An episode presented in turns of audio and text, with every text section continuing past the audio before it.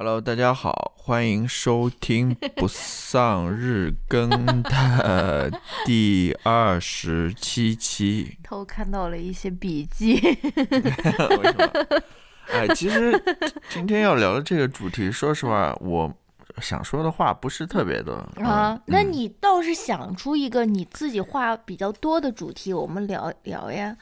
你又想不出来，是不是？嗯，虽只有然我这个主题输送机在这边。我是想不出什么主题来了，我好老早以前就已经没有想出主题。你那次，你最搞笑的是，刚开始录的时候，我们说完了，下面再录什么？然后你好像有很多点子，然后你说，嗯，还有一个这个、这个、这个，然后录 点完以后发现 还剩十几天，就是，对嗯，对，所以怎么说呢？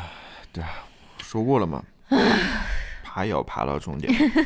嗯，所以，但是怎么说呢？你说我没有什么点子吧，但是我又有另外一方面觉得说，这个三十天、三十一天的日更，嗯，过去的太快，不是过去太快了，嗯我说了太多的话了，我真的我把我这辈子的话都说完了，所以下辈子见。真的，说刚刚是一个小幽默吗？嗯，算是，一个小幽默，嗯，下辈子见。嗯，嗯，好的。那这一期我们来你听过杨坤的那首歌吗？什么？下个路口见。他真的下面有逗号的那个这个，不是李宇春的歌吗哎？，是李宇春的歌吗？我不知道那。杨坤的是什么歌？杨晓彤、杨坤的那首是什么歌来着？不是不是，那个李宇春的那个滴滴答是不是这个？那不是下下个路口见，那个就是哎，么这么什算了算了，不。说这个了。嗯，好，杨坤就在自己的那个客厅放了一个摩托车，他的那个 就是那个封面。杨坤不会在听我们的播客吧？嗨，杨坤。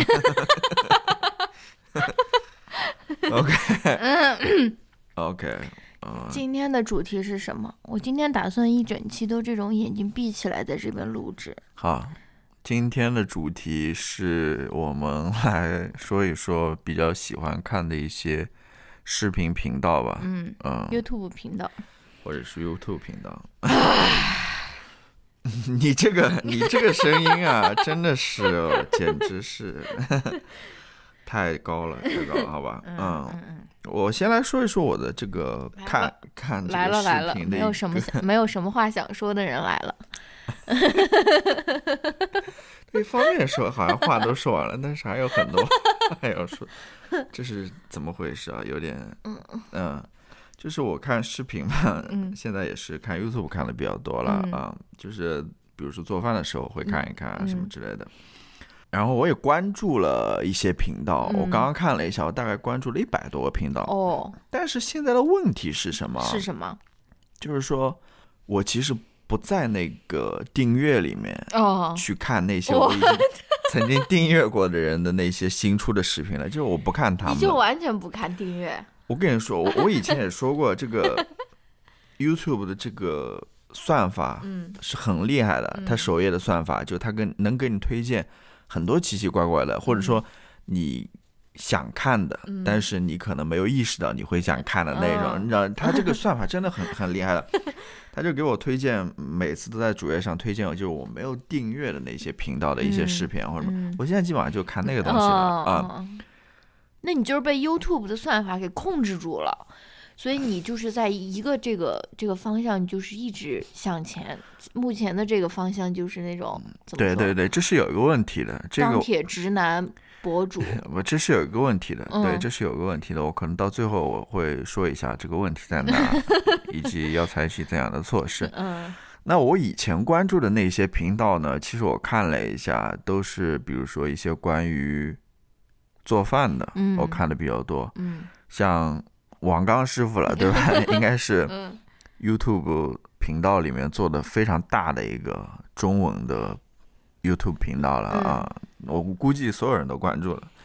然后另外一个就是老饭骨嘛，这个老饭骨是是去年嗯我们录那期节目的时候，嗯就是跨年的那期节目的时候，嗯土猪猪给你推荐。对他推荐给我的，我看了之后觉得还挺不错的。嗯他们是几个那种中餐的大厨，嗯一定年纪的，嗯都是有的，可能是爷爷辈的了，有的是叔叔辈的那种。嗯，我觉得他们都挺好的，呃，他们的那个小高姐，小高姐大家都知道的。小高姐我没有关注，说实话，呃，老老饭骨他们是，我觉得他们好在哪儿呢？一方面他们是做的家常菜，嗯。或者说在家里那样子条件下能做的菜，它不像王刚，他用的都是那种嗯。专业的那种厨具啊、哦或者什么之类的，飞机引 擎对的炒锅，对他们都是在自己家里做的，所以可能模仿起来比较容易一点。嗯。另外一方面，我觉得他们好的一点是，他会告诉你一些技法，或者说这么做背后的理由或者原因是什么哦，啊、就是他能让你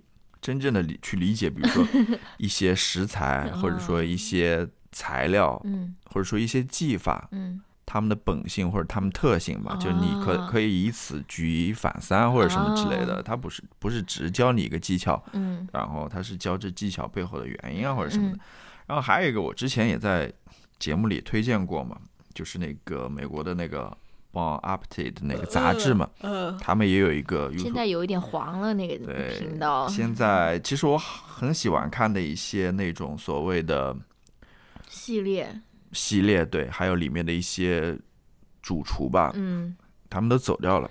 对对，因为那个杂志在今年疫情当中发生了一些事情吧，嗯就他们那个主编被指控有 racist 嗯那种倾向吧，嗯然后后来他们杂志社就爆出了很多这方面的问题，比如说没有同工同酬啊，对吧？嗯对，那些很多少数裔的职工、员工，嗯 他们其实付的钱很少很少，嗯对，然后很多人就离开了。嗯。嗯，现在我也不怎么看了，他们也是但是克莱尔他好像去了一个新的呃频道，因为我好像在哪边什么时候看到过。对克莱尔去了那个 New York Times、那个哦 cooking 的那个 channel，、嗯呃，他至少他不一定是员工吧，但是他嗯可能跟他有合同或者什么的，给他做视频啊或者什么之类的。哦，呃，那另外一个就是我忘掉名字了，算了，我就不说了。那个人好像也去了 New York 嗯 Times，、我也看到他在上面哦，有过几支视频，反正现在我也不看了。当然，他们也是最近才开始恢复他们的这个视频拍摄了。嗯嗯，对我就是这个是你的 YouTube 的大概的一个浏览情况。没这个是我 YouTube 看的比较多的一些频道了，哦就是做饭这一类的。嗯然后我还看的，比如说一些科技的博主啊。嗯然后还有一些汽车类的博主，嗯还有一些就是书店类的，哦，就他那个书店里面会经常放一些作者的访谈啊，嗯或者说作者在里面推荐新书啊，或者什么之类的，我我会关注一些那个。嗯当然还有一些就是旅游类的博主，哦，我之前也推荐过在，克莱尔又是你的 人生中的另一个克莱尔。我以前推荐过，然后那个新西兰的，嗯在上一次在那个走路那一集里面，我也推荐过他的，嗯反正就乱七八糟一些吧。嗯但是我现在有有些博主他也更新的不多啊，哦啊、就是更新的很慢，嗯然后一些更新的很快的，我也不怎么经常看或者什么之类的。我反正还是那句话吧，我可能看算法推荐给我的比较多。嗯那算法现在它推荐给我什么呢？嗯我下一个分享，哦呃，就是我现在在看怎样的视频。啊这个是跟以前不太一样的哦啊。那你来给大家分享一下吧。嗯，好的，我来给大家分享一下我的这个 YouTube 使用情况。我在 YouTube 上面，嗯、最主要看的几类视频，一类是那种谈话秀的视频，就是比如说 Jimmy Kimmel、Jimmy Fallon。呃，Stephen Colbert，他们一般都是十一点多，他们就会放出当天他们录的那个、他们播的那个、他们的那个视频的片段，尤其是他们那个 monologue 就会最先放出来，然后又差不多是我在那边洗漱、刷牙、抹脸的这种时期，所以我一般都会看他们的，起码他们的 monologue 我都会看。然后呢，还有一些，就比如说是菜谱类的，我偶尔也看一点那种做菜啊或者菜谱类的这种，呃，视频吧，包括小高姐，我我我应该是订阅了小高姐和那个慢食慢语还是什么，也不是呃全部都看，就是如果有兴趣的话就会看。然后还有一个方面就是看综艺嘛，因为我们家那个电视上面登录的是我的那个、嗯那个账号，所以我看综艺节目也会在我的这个呃 YouTube 里面看，然后还有就是一些美妆时尚类的视频，或者说什么 Vlog 之类的啊。再最大的一块就应该是我今天也想推荐的是 ASMR 的视频，这大概就是我的 YouTube 使用情况。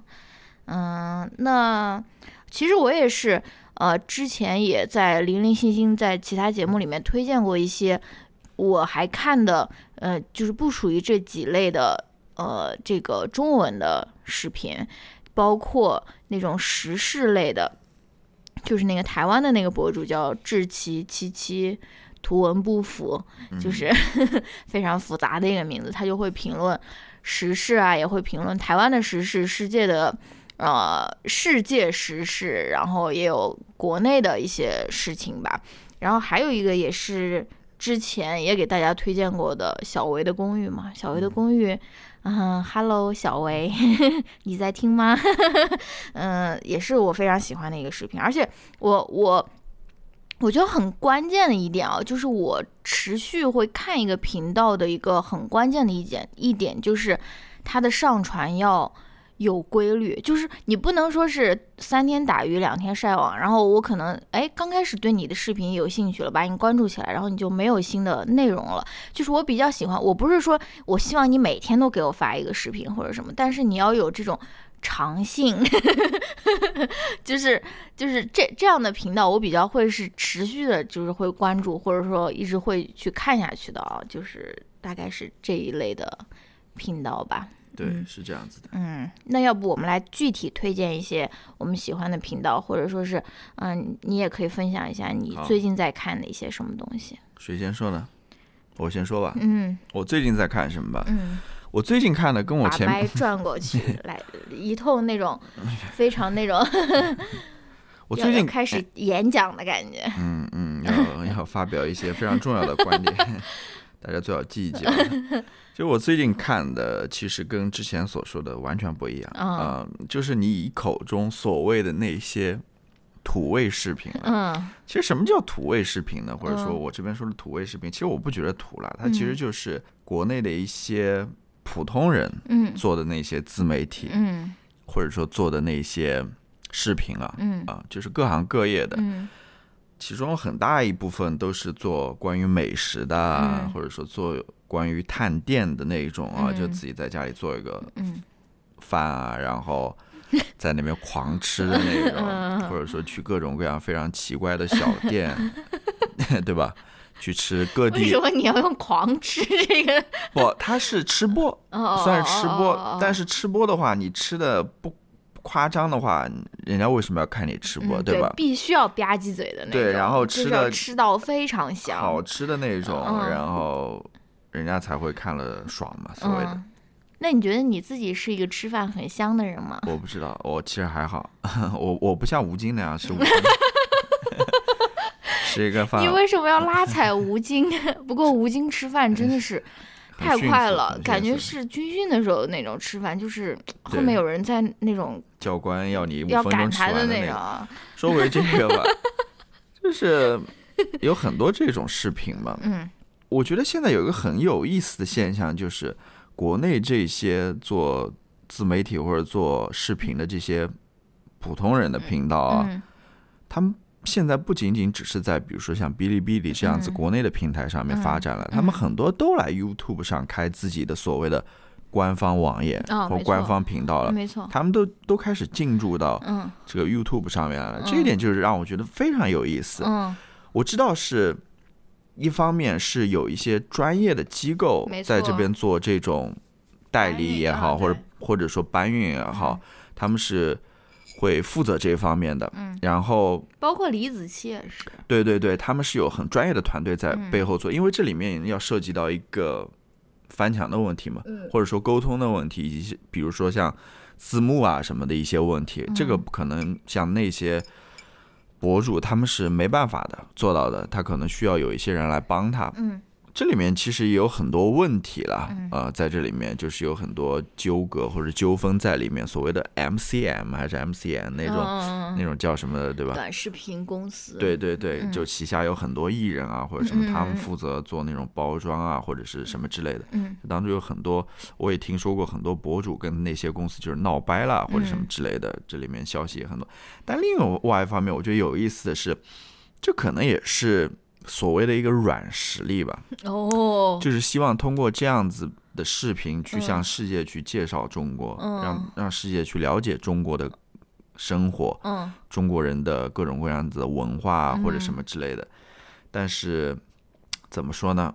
以后再说吧，这 关于这方面，反正我就看了很多这样子的视频了嗯。啊。我现在看的就感觉越来越底层生活的，或者说嗯。越来越接地气，或者也好，嗯。我我就在里面给大家推荐一个吧，嗯。或者举一个例吧。嗯。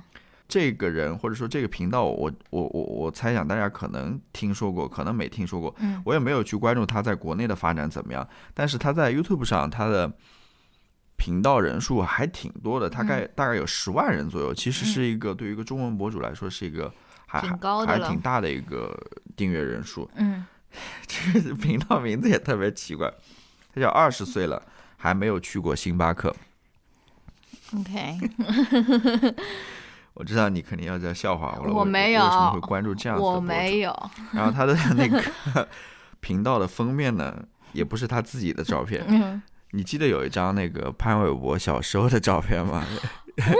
就是他高中那种毕业照的那，对，然后他那个耳朵很招风耳的，就跟一个猴子一样的。嗯他用的是那张照片。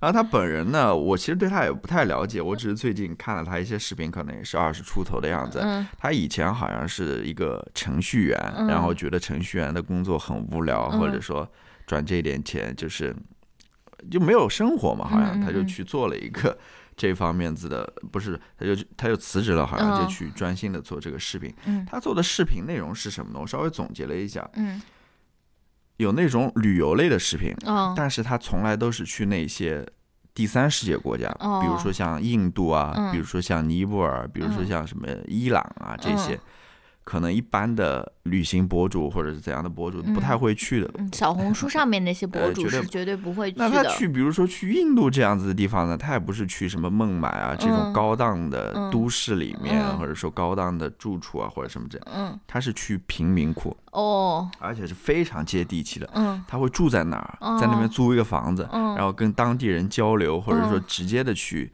进入到当地人的生活那嗯边，就是这个好像也是他成名的一个代表作之一。哦 对对对，是代表作之一。嗯，然后他自己还做过什么什么五元计划，就是每哦天只花五花五块钱，哦 去过生活。然后呢，成功了吗？呃，我我没看过几个吧，嗯反正看过一两个。然后还有就是他去体验各种各样的高消费和低消费的生活。哦，我知道，我知道，我看过那个自助餐的那个，对，就是什么，比如说八百块钱的百自五一个人的什么和什么四十块钱的，呃或者说十个菜还是什么的，对什嗯么，就是他他是在现在在深圳生活吧，嗯，然后。就是做各种各样这样子对比嘛，嗯。所谓体验有钱人的生活和嗯。平民的生活嗯。等等之类的。嗯。但是他本人其实感觉用一句不好听的话啊，嗯。还是比较，啊，不说了，不说这个不好听的话。然后其其实我觉得当中最让我印象最深刻的是什么？嗯。就是他去那个三和市场去找工作的那一系列视频，哦。就是他去做那些日结的生活，哦，就是日结的那不是生活，日结的那些工作。工，对嗯，其实基本上就是去工地上面去干一些零碎的活，哦，去挖泥啊，嗯。然后去比如说把搬砖，搬砖，对，把工地上的一些钢管什么摆整齐啦，嗯。或者说其实没有什么技术含量的，嗯。然后干一天的话，给你日结，给你一百多块钱或者嗯。两百块钱的样子。嗯。那几个视频其实是我最想推荐，如果说、那个其实让我非常近距离的去了解了一下，嗯。在三河那种地方干这种日结嗯。生活。日结工作人他们的生活到底是怎样的？嗯。说实话是非常非常累的，真的真的是非常，尤其是他拍的时候是在夏天的时候，嗯那种热，对烈日炎炎的那种夏天，真的嗯是。后来呢，我自从看了这些视频啊，嗯。就这些所谓底层那种人生活的视频，嗯。然后 YouTube 又给我推荐另外其他嗯。乱七八糟的那种类似的视频。嗯。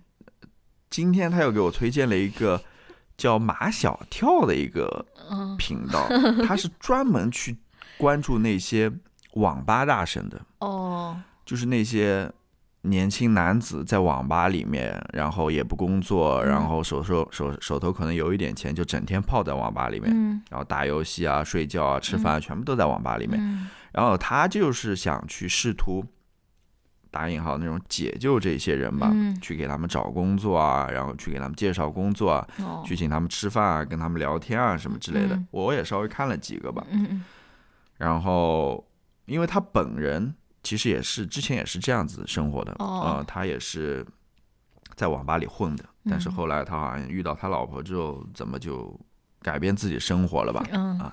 就开始推荐你的这个 YouTube 主页真的是跟我是完全是两个 世界的那种感你你。那种都是什我都么是很高端的对爱 爱马仕备货啊，或者是配货，配货就是其实 这也是我的一个感受了，就是在嗯 YouTube 里面或者在这视频网站里面，你能看到这种高端生活、低端嗯生活，真的高端的你也能看到那种嗯。几百万的豪车的那种人嗯。在那边拍的视频，低端的就是这种做日结的啊，或者嗯说整天在网吧里混的这些人的生活。嗯。其实我想总结的是说，他真的是给我一个去观察这个社会的一个，途径吧，对，嗯。一个一个窗口吧。嗯。真的是，说实话，我平时真的也没有机会去了解这些人的生活，嗯或者说，其实你在一般的正式的媒体报道上面也看不到这样子的生活，真的。所以这边还是要感谢这些博主，他们把、把把这些人的生活给展现出来吧。嗯嗯。但是我要说一点了，就是就这些博主其实呃很好，他们展现这个生活，我觉得是很好的。嗯但是很多时候他们其实也没办法去真正理解，嗯或者说真正知道这些现象背后的原因或者情况是怎么样子的。就是有时候他们可能在评论啊或者评价的时候，还是会出那么一些问题的。哦呃，就嗯是反正。但是总体来说，我还是非常喜欢这样子类的视频的嗯啊、就去关注这些一般人的生活的，我觉得是嗯非常好好看的。嗯，呃，我我再讲一下，前前两天我的 YouTube 视频上面又给我推荐，水龙头这样一一打开，就感觉就是刹不住了对他。他他给我推荐了一个什么啊？就是他去采访，谁去采访？呃，那个是那个博主，那个频道我不记得叫什么，他就嗯去采访上海的一些普通人，嗯那些生活在旧小区里面的，那些嗯生活在弄堂里面的，嗯那些可能也不是住在那种豪华小区啊，或者高档小区啊，嗯或者那种白领啊，那种写字楼里面的没有，他都是普普通通的上海人，嗯。他们的生活，嗯。呃他们的居住环境啊，以及他们对于比如说自己今后养老的看法啊，或者说他们对于子女婚姻的看法等，我觉得那个其实也挺好的，就是非常真实嘛，嗯。嗯，非常真实的一些生活的一些素材，或者是 嗯，嗯，好吧，我就说这么多，哇，乔老师感感觉真的有一种下辈子再见的这种决心在这边了，就是。嗯，跟跟向听友们许诺下辈子再见的这种。对，嗯，对，好，那我来推荐两个吧。嗯。然后我看到你还有一个，然后我我再推荐最最后一个。嗯。好，我我想推荐的第一个频道是我今年看的最多的频道，是一个那个谈话秀的频道，但是它并不是那三大电视台，嗯就是我刚刚列的那三大电视台，Jimmy Kimmel、Jimmy Fallon 和 Steven Steve Colbert，他甚至再加上一个那个 Gordon 吧，那个人、那个人的，并不是这四个就是比较有名或者说是流量比较大的那个呃叫什么谈话谈话节目。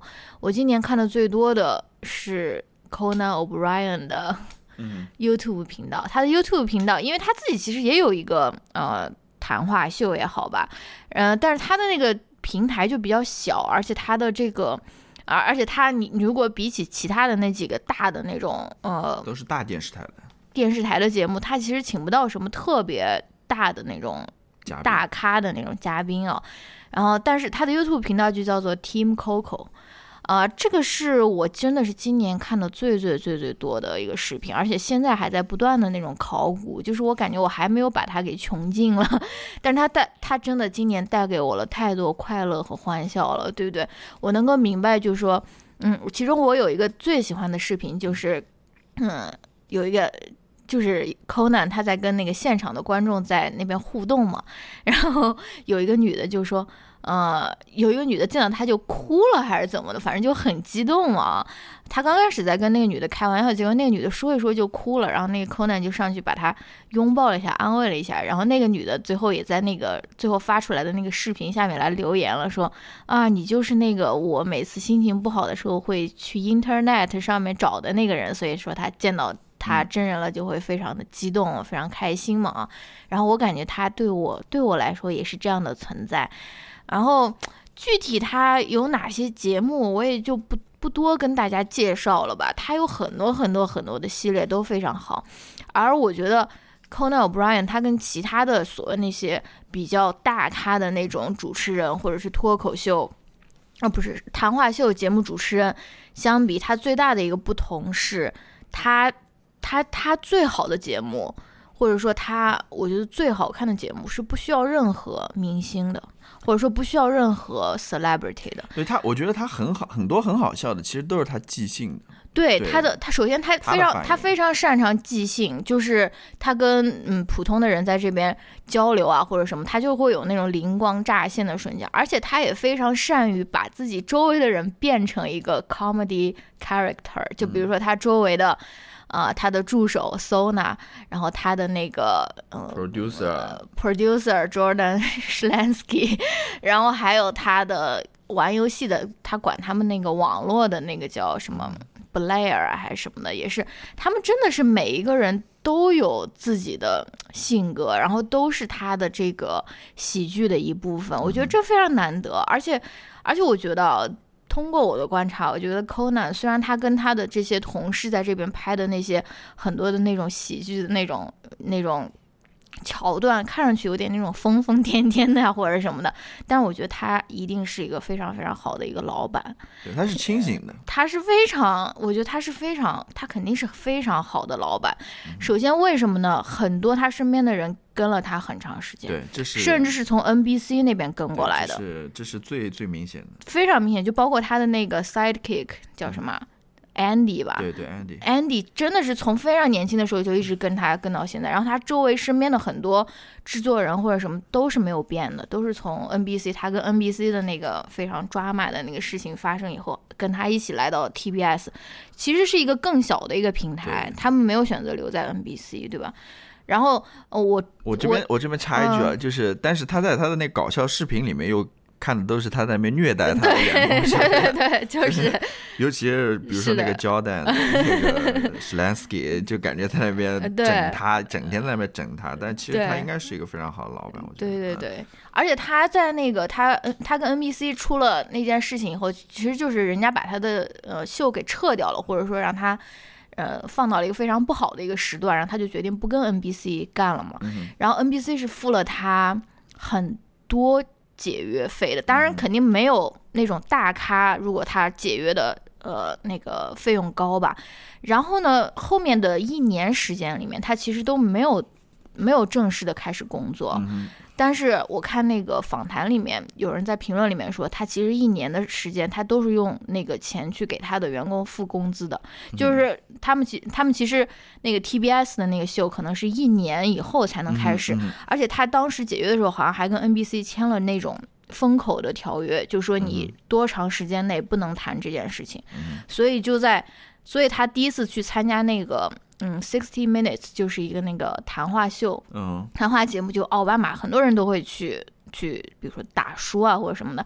其实就是那件事情发生以后十一个月或者说是一年之后了，所以这个对吧对吧，也侧面侧面反映出他是一个非常好的一个人吧，我感觉。是是。嗯，他如果不是一个好人的话，他肯定不能在这个行业当中混的这么长吧？是不是？那你说 John Leno 的那种人，他也在这个行业中混了这么长，呃他也是一个非常对对狗屎的一个人吧？对，呃，我我我想补充一点吧，嗯就是因为我们之前好像也说过嘛，就是嗯现在 Conan 他马上就要去 HBO Max，嗯，去做一档新的节目了，其实还挺期待的。是的但另外一方面，我想说的是，其实也是网络嗯，成就了 Conan，、没错，因为说实话，现在电视台正在越来越式微，嗯。真的看电视的人其实是越来越少了。很多嗯人看这种喜剧类的或者脱口秀类的嗯，这种访谈的节目，其实很多都是在网上看的，所以这些电视台也非常想要抢占这个网络这块嗯。领地或者什么，所以他们也会。只要一拍一出来了，马上就上传网络嘛。嗯。你之前好像跟我说过，其实 Team Coco 的他们的视频，在网上的这种收看量要比其他的那些，对吧？脱口秀主持人他们的节目要多得多。没错，而且他们的这个观众的反应非常好。就是呃，其实你如果只看收视率的话，他们的收视率是很低的，他们收视率是不高的。但是他们在网络上面，因为他们有，所以所以呃，Conan 他自己也说，其实是网络给了他那种自信嘛，就是觉得他，因为你如果只看收视率的话，你很容易被打击到。首先，你这个平台的规模就不一样，它是一个小对不对？电视台它是一个小电视，台，跟那个大电视台真的不能比。对，然后对，所以说真的是网络给了他第二次的生命吧。是，我也非常推荐大家去看，比如说他的那个《柯南无国界》系列，他的那个旅行节目非常好看，非常好看，非常好看。然后我觉得他有一个非常好的一点，就是他真的是他有做足功课，而且他有去努力去尊，就是尊重当地的文化或者当地的人，包括。嗯，他前两天是呃前前段时间是去那个海地嘛，嗯海地，他为什么去海地？就是因为特朗普在那边说 Haiti 还是这种 shithole country，对吧？嗯就说你们是这种屎坑国家或者什么。作为美国总统，你竟然说出这种这种狗屎来，然后柯南就说：“嗯，那我自己去 check out。”其实他刚去的时候，当地人是非常讨厌他的，一看到他是美国人，就觉得说。你为什么要过来？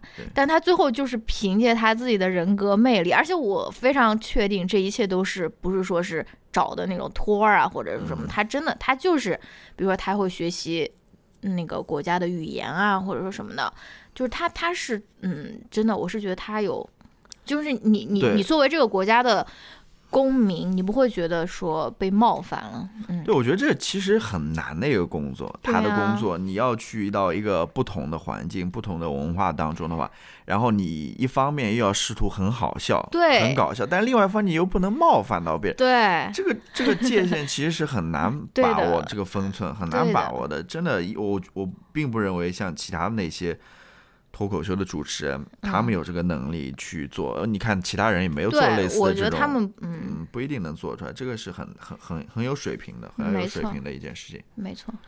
好了，这个我推荐的太多了，因为这个我太我太爱他了。嗯，然后我再一句话推荐我下面的一个一句话，channel，它是一个那种音乐评论类的嗯节目，叫 The Needle Drop。嗯他自己那个博主，他称自己为 The Internet's busiest music nerd，他真的是每天都会上传一个视频，因为有很多专辑要听。很多专辑要听，很多专辑要 review，然后他真的是他真的是 busiest music nerd，就是你如果想要去找一些，呃，尤其是这种发现一些音乐的话，发现音乐，或者说找一些专辑的这种测嗯评测或者 review 的话，你可以去听他的好，一句话结束。给 看他的 channel。你还要推荐吗？还是我再推荐最后一个？你来吧，啊，我推荐最后一个吧，其实也不是一个频道了。嗯呃，也算是一个频道，但是我最想推荐里面的一个视频，嗯我一直想推荐的，但是我现在因为这期节目，我又重新去回看我的 YouTube 频道、嗯订阅什么之类，我又找到了这个 视频，那么我现在就再次把它推荐给大家吧。嗯在推荐之前呢，我还想说一个，嗯其实我觉得 YouTube 或者说这种视频博主类的嗯最好的时代，嗯在我看来嗯，已经过去了。是 Casey 在发 daily vlog 的时，代。那个是最好的时代，真的是。可惜 Casey 现在已经不怎么发了，真的不。Casey，我跟你讲，YouTuber 从纽约搬到加州以后就会变的，不他他们他也就会变。对他，他也是因为自己有家庭了嘛，他有嗯两个女儿或者什么之类的，就是 Casey Nesta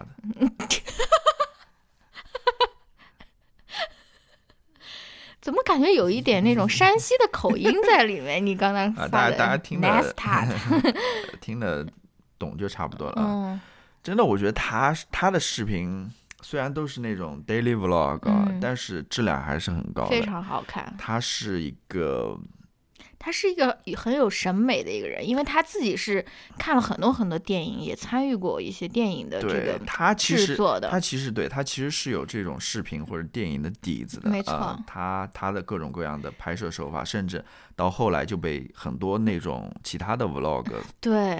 所引用啊，嗯或者说所所借鉴。最近就是今年这个疫情期间，Casey 有一段时间在那边对对，日更或者说什么。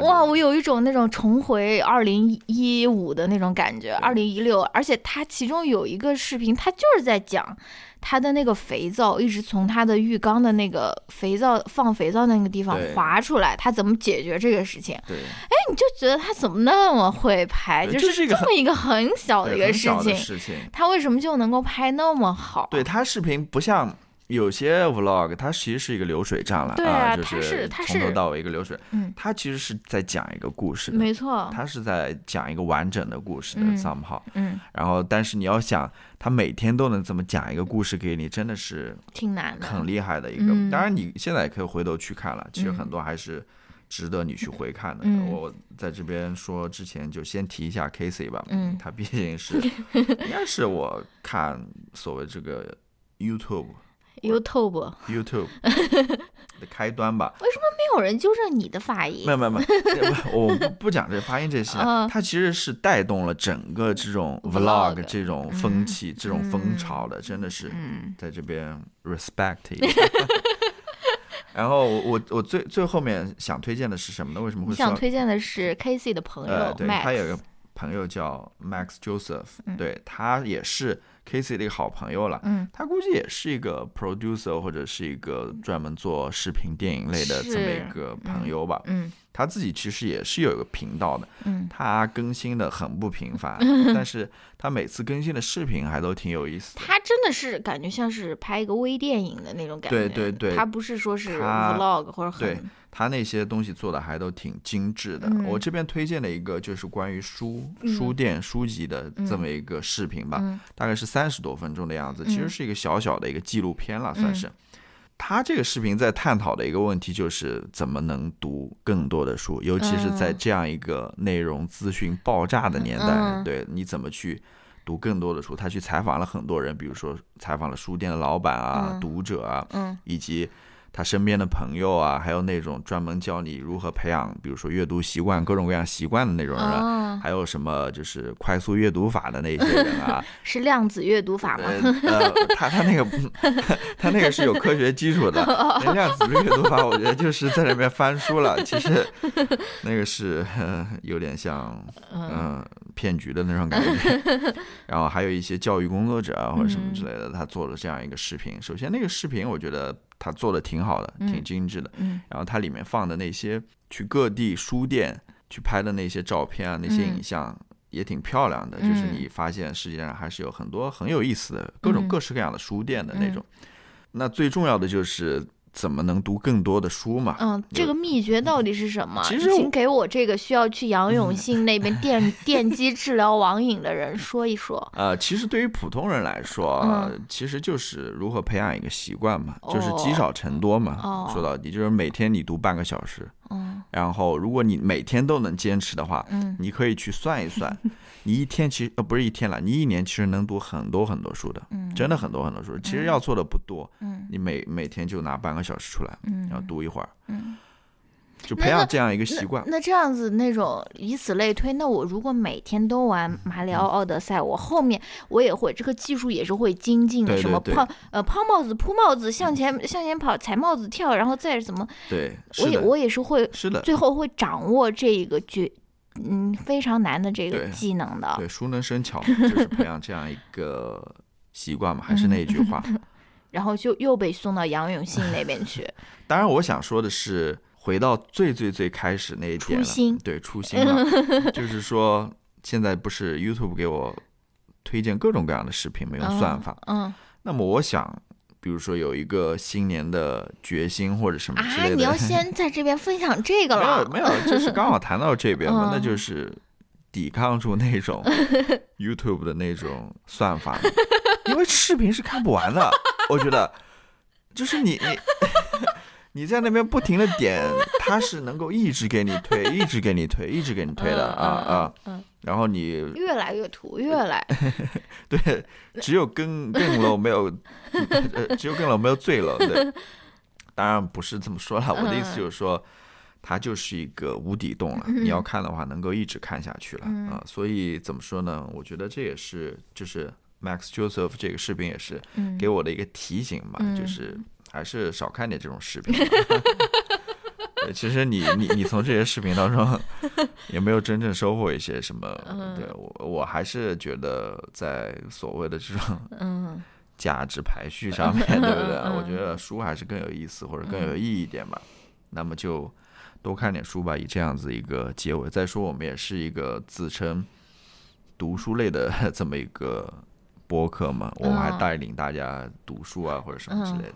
那我们的我我们的读书群其实是闲聊群，大家就是 进群以后不要抱着说进群以后我就可以一天阅读一本书的这种期待进来，大家千万要放低期待。我们在里面就是分享分享那种嗯各自的那种生活，对，嗯好，那我最后就推荐这个视频给大家吧。当然，好它其他那些视频也很好了。比如我嗯记得有一个我跟你说过的，就是你一定就是成功的前提条件一定是哦成为一个 asshole，asshole 吗？哦，对对对，对吧？因为很多人都觉得好像是成功的人一定是一个独裁者啊，嗯或者说怎么样。他嗯其实去试图去反驳这一点，或者去嗯探寻这样子一个问题。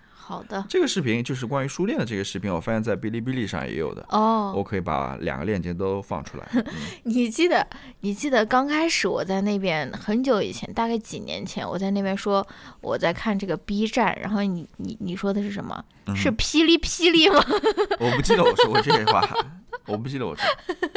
我要去翻一翻我的微博，我应该是记录下来了那种啊。嗯好，那我那我给大家推荐我最后的一个系列，就是 ASMR 的系列。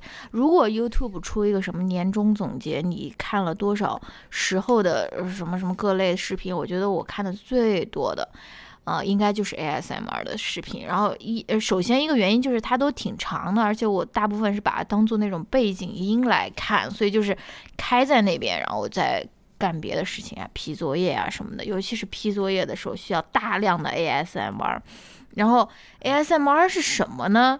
我还真他妈去查了一下，这个这个 ASMR 其实就是它是呃 autonomous sensory meridian response，所以 ASMR 的视频就是为了给你提供 ASMR。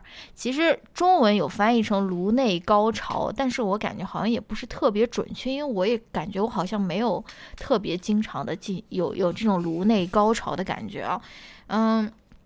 所以，嗯、我想给大家推荐这一个这种类型的视频嘛，因为我觉得这个类型的视频其实还是挺怎么说 controversial 的，嗯就是有一些人是非常讨厌的，有一些人是非常讨厌这种这种 ASMR 的视频。然后 ASMR 大部分它分成几类吧，一呃一种就是 tapping，就是它会用在在这个麦克风前面，它会来怎么说敲打，敲打一些东西，然后让你就是其实就是一我我感觉就是白噪音的一种吧，你就你就可以听，比如说他在敲打这个。呃，这个盒子，或者说是这个杯垫，或者说什么的。然后另外一类就是 whisper 吧，或者说是呃有有那种 gentle whisper，还有那种有一种是轻声的说话，就是还是正常的说话。然后另外一种就是 whisper，就是更亲密一些的那种感觉。有些人就是呃非常讨厌 whisper，尤其是 ASMR，他们那种 ASMR artist，他很多都是用那种质量非常收收音效果非常好的那种话筒。它能模拟那种就在你耳边说话对对对。他们有的还有那种两个头的那种两个声道吧声道的那种话筒，或者有那种耳朵的那种，就是非常就是非常亲密的一种感觉。所以有些人听到有人在耳边 whisper，就觉觉得 啊，浑身就特别难受，你知道吗？就是感觉要要死了，脚趾抓地。真的有这种人，有些人他真的就是很讨厌这种，呃，这种 whisper 的这种感觉。然后还有另外一大方面就是 role play 嘛，就是你扮演一个角色，比如说扮演你的眼科医生，我来给你看眼睛。因为那个人说，其实 ASMR 最开始被发现的时候，就是有人去看眼睛，就说，哎，嗯，就是。你如果去看看你的检查你的眼睛，你就会首先跟那个医生离得非常近，然后他要拿一个东西让你一直跟着他看，然后这个时候人们就会有这种 ASMR 的这种刺激或者这种反应吧，然后所以 role play 也是一个非常重要的一个方面吧，其他的我也就不多介绍了，我给大家。呃，推荐一个我自己非常经常看的一个 channel，叫 Gibi ASMR，G I B I ASMR。然后他最近出了一个视频，就是 ASMR for beginners，他就是一步一步给你介绍说。嗯，你呃，什么是 ASMR？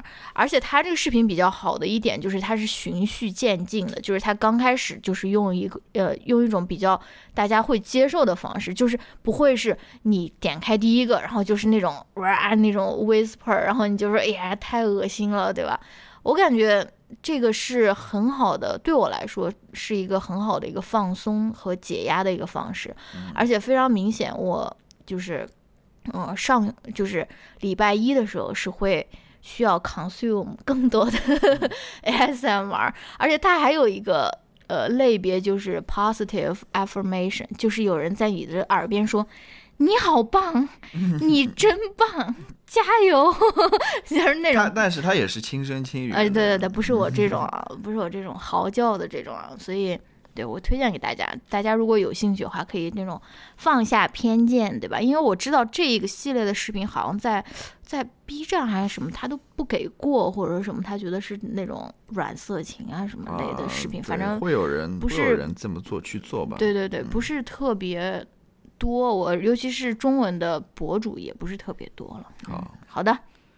呃，我们说了很多了，都快五十分钟了。对啊，刚谁说谁刚说？我没有什么好说的。呃，就是这么一个情况。嗯，好的，好的，好的。好吧，说完之后有很很后悔的那种，又觉得为什么我说了这么多话？好，那我们明天再见，拜拜。